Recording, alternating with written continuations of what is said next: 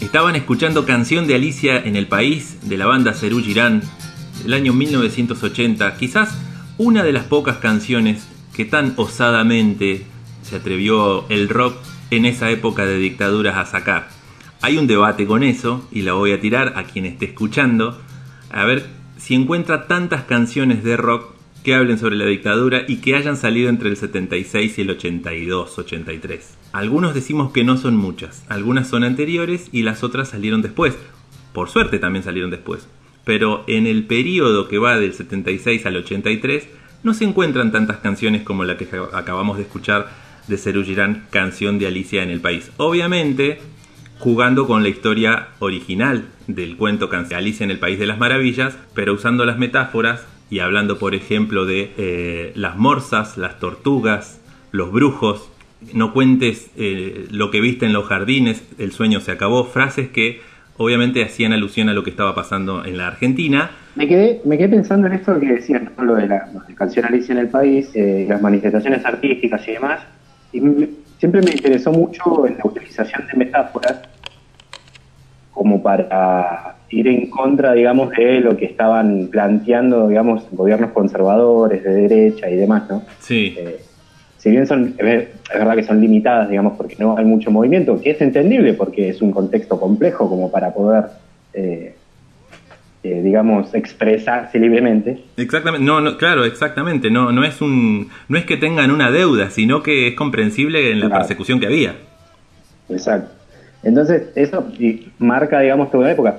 Y algo que me, llama la atención también es que si bien hay mucha censura en distintos canales del arte, música, libros y demás, también desde el cine incluso, pero también hay una intención lógica por parte de la ideología conservadora que estaba eh, de la dictadura de promover otro tipo de consumo de arte, entre comillas, ¿no? utilizando por ejemplo el cine eh, donde eh, se hicieron propias, digamos, y, salieron cada vez más películas de Porcel eh, y, toda esa gama, digamos, de, pseudo humor machista y conservador. O las de Palito Ortega, mostrando lo bueno que eran las Fuerzas Armadas.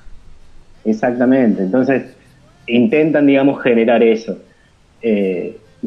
he sabido que los estados y las dictaduras siempre han utilizado los medios de comunicación para bajar un mensaje. Eh, de hecho, en el 55, cuando, cuando derrocan a Perón, eh, hay un spot publicitario eh, sobre el bombardeo a la Plaza de Mayo, justificando el bombardeo, incluso mostrando imágenes del propio bombardeo, como una campaña publicitaria. Entonces, digamos, la utilización de los medios de comunicación por parte del poder siempre utiliza esta cuestión de manipulación y si bien se quita una parte del arte contestataria, se refuerza lo conservador.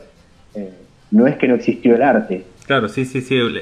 los medios de comunicación, bueno, me estaba acordando de las propagandas eh, que había en dictadura, también para, para mm, como terminar de reforzar lo que se estaba haciendo. Tenían a un apoyo de la sociedad también, querían cautivar a otro, a otra sociedad, mostrándole lo que estaban haciendo y usando esto, ¿no? la cultura, los medios de comunicación, algunos artistas que, fueron cómplices también. Claro, sí, eso totalmente.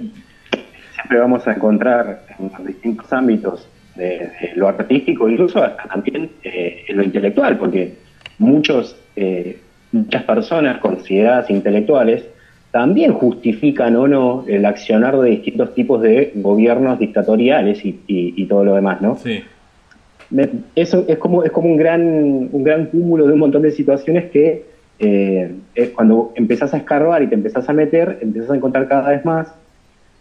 Y pensando en esto del contexto y de América Latina y demás, eh, se me venía justamente esto de pensar los golpes de Estado de la década del 70 en relación a Latinoamérica eh, con algunos que otros casos, ¿no? Pero sí con específicamente un disparador muy común que está impulsado por parte de Estados Unidos, que es el Plan Cóndor. Claro. que tiene, digamos, como, como objetivo eh, institucionalizar golpes de Estado eh, en, toda Latinoamérica. Y hay una cuestión muy particular con lo del Plan Cóndor porque eh, está como armado, pero además está planificado también hasta desde lo ideológico.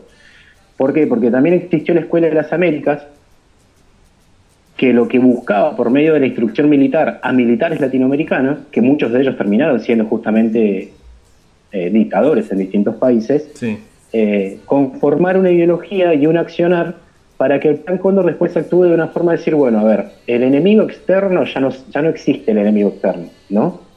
Eh, eso de el, comunista, eso, eso ya era como que ya se terminó, ¿no? Entonces, Estados Unidos planteaba como diciendo, bueno, a ver, eh, acá estamos en un problema porque el, comunismo externo, la Unión Soviética está del otro lado, pero nos infiltró comunistas dentro de nuestro país. Entonces, eh, replantean esta cuestión de y entregan, digamos, la idea del enemigo interno. Eh, un enemigo interno al cual había que combatir y había que destruirlo de la forma que sea. Por eso el terrorismo de Estado se vuelve norma, y, pero no solamente en la Argentina.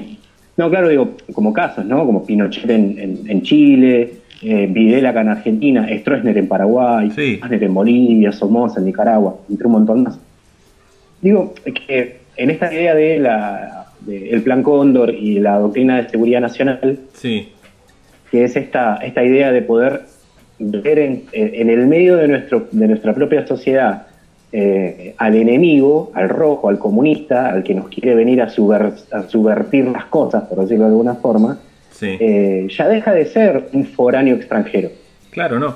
Ahora puede ser tu propio hijo. Claro, ese era lo que te iba a decir eh, recién, que mm, empieza a configurarse otra, otro perfil de lo que estas dictaduras empiezan a, argumentar, ¿no? Y ahora es el joven, el militante, ese enemigo interno, ¿no? El joven, el militante, el estudiante universitario, eh, y por eso, eh, lo que decíamos eh, anteriormente, cómo los espacios empiezan a cerrarse y empiezan como a prohibir los lugares de encuentro de la juventud por esto mismo, ¿no? Porque eran, eran peligrosos. Claro, dentro de la concepción esta, de la doctrina de seguridad nacional, la peligrosidad, vos fijate que para 1900 para la última década en realidad. No, digo que el círculo militar eh, manda, digamos, a, confeccionar una serie de manuales que se empiezan a repartir en las escuelas secundarias. Sí. Que eh, específicamente eh, planteaban a la subversión en el aula y cómo detectarlo y cómo saber quién era o podía ser factible de un agente de, de subversivo, digamos, ¿no? y es un manual entregado en las escuelas para los docentes y para las docentes que eso también termina armando una, una, cuestión de la cultura y a nivel más general de impacto en la sociedad, termina calando mucho en el no te metas. Eh, entonces ese tipo de justificaciones son ideologías que se instalaron, que vienen desde el Plan Cóndor, que vienen desde la doctrina de seguridad nacional, eh, con una idea muy militarizada. Y en relación a, América Latina y a este contexto de los 60 y los 70, las, las dictaduras, eh, el plan Cóndor y demás, uno quizás por ahí se pone a pensar y dice, bueno, estamos en un contexto de democracias en el cual es muy difícil pensar un golpe de Estado, pero que no quita que haya pasado, vos ya lo mencionaste hace un rato, ¿no? Eh, el caso de Bolivia, el caso de Evo es el caso más fresco, el caso de una, de, una dictadura instaurada, eh, en la cual los discursos antiindigenistas, conservadores, católicos es una de las reglas, digamos, que, se empiezan a mantener. Pero Evo sería el último caso, en particular. Pero después tenemos otros casos, como el caso de Manuel Zelaya en Honduras también. O el de Lugo en Paraguay. Eh, el de Lugo en Paraguay. Dilma, la misma Dilma en, Brasil. Eh, entonces, por ahí hay, una, hay algunas cuestiones. Porque en el caso de Lugo es particular, porque viste que en el caso de Lugo siempre se habló que fue un golpe institucional. El de guante blanco, como le dicen algunos analistas. Claro, exacto.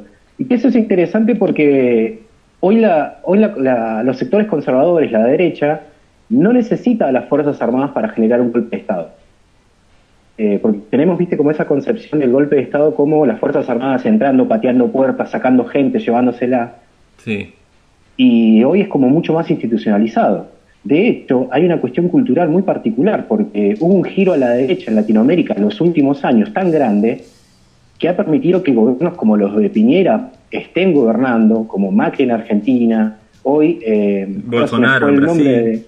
Bolsonaro en Brasil, el mismo Trump en Estados Unidos, o sea, hay todo una, un, viraje hacia la derecha donde son personas que eh, con un discurso completamente xenófobo, racista, te dicen, eh, por decirlo de alguna manera, a los, negros hay que matarlos a todos, y un gran porcentaje de la población los vota igual. Sí.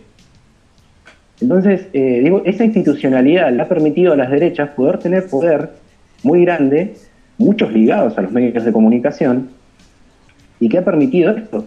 Entonces, eh, quizás los las golpes de Estado, digamos, eh, porque no podemos hablar de una dictadura de Bolsonaro en el sentido estricto del concepto de, concepto de dictadura, eh, pero sí hay prácticas que son constantes y que siguen pasando y que lo llevan adelante. Entonces, es completamente raro, digamos, para echar un poquito todo esto, decimos, bueno, a ver, las dictaduras de la década del 70, el plan Cóndor y demás, Estados Unidos metido en, en, los países latinoamericanos, como que quedó muy lejos.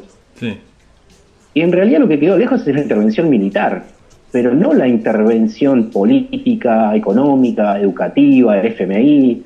Hay, un montón de herramientas e instrumentos que los sectores conservadores o las derechas eh, supieron manejar de una forma eh, totalmente a conciencia y lo hicieron muy bien, evidentemente, para que hoy hayan países con gobiernos de derecha, con discursos de derecha y que sean eh, incluso hasta bancados por la gente. Lo que estás escuchando se llama Epocalipsis y es una idea de dos profes de escuela secundaria de acá, de la Patagonia, de Neuquén, del Neuquén, que tenían la idea hace rato de hacer algo eh, de sacar las ganas de hablar de la historia, de hablar de la música, de hablar de la historia de la música, de hablar de la música en la historia y encontrar lugares comunes por medio de los podcasts o por medio de la radio para eh, tratar de seguir contándote cosas.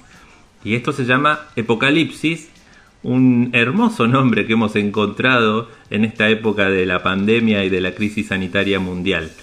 No va a ser la última vez que que nos encuentren, no va a ser la última vez que hagamos estos especiales y estas salidas. Y como les decía Emiliano, eh, hoy hablábamos del 24 de marzo de 1976, lo que hoy conocemos como el Día Nacional de la Memoria por la Verdad y la Justicia, 24 de marzo de 1976, donde un golpe de Estado le puso a un gobierno constitucional. Y mm, comenzamos a hablar de eso, comenzamos a viajar por Latinoamérica para mostrarte y contarte que no fue solamente una dictadura en un país, sino que fue un plan sistemático en todo el continente y de eso también hablaban los artistas. El señor Rubén Blades, músico panameño, en el año 84 sacó un hermoso disco que se llama Buscando América y uno de los temas se llamaba Desapariciones. Años más tarde, en el 92, en 1992, los fabulosos Cadillacs reversionan esta canción que cuenta obviamente lo que ocurrió en muchos países de Latinoamérica.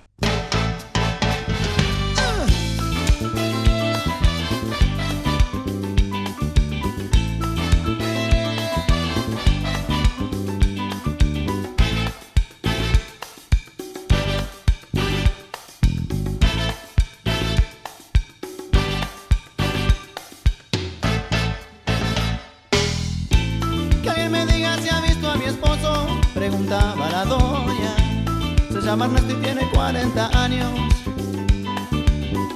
Trabaja de peón en un negocio de autos. Llevaba camisa oscura y pantalón claro. Salió de noche y no ha regresado. Oh, y yo no sé ya qué pensar. Pues esto antes no me había pasado. No me había pasado.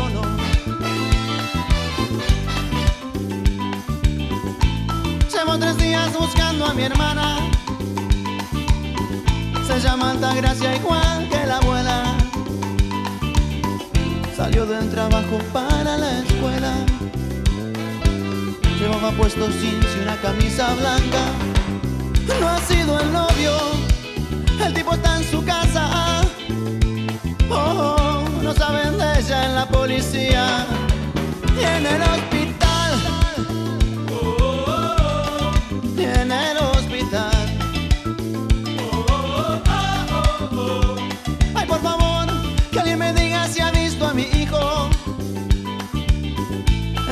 estudiante de medicina. Se llama Agustín y es un buen muchacho. Esa vez es terco cuando opina. Lo han detenido, no sé qué fuerza. Pantalón blanco, camisa rayas. Paso ante ayer. Paso ante ayer.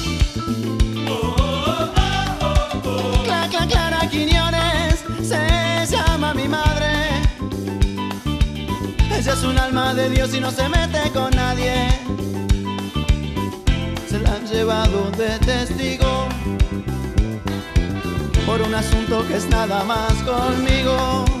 Y yo fui a entregarme hoy por la tarde. Y ahora vi que no saben quién se la llevó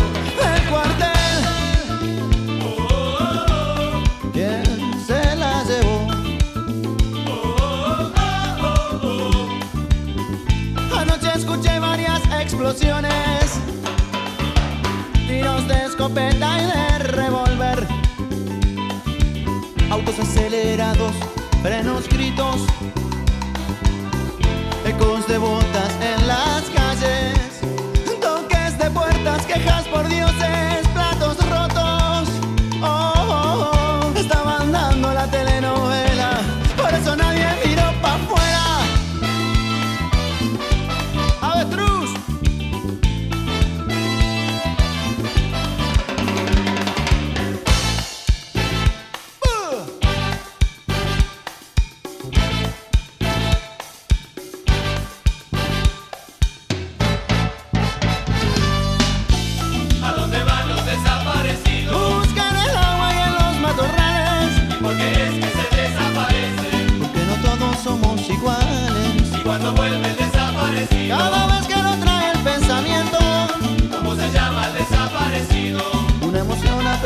por dentro. ¿A los desaparecidos? Buscan el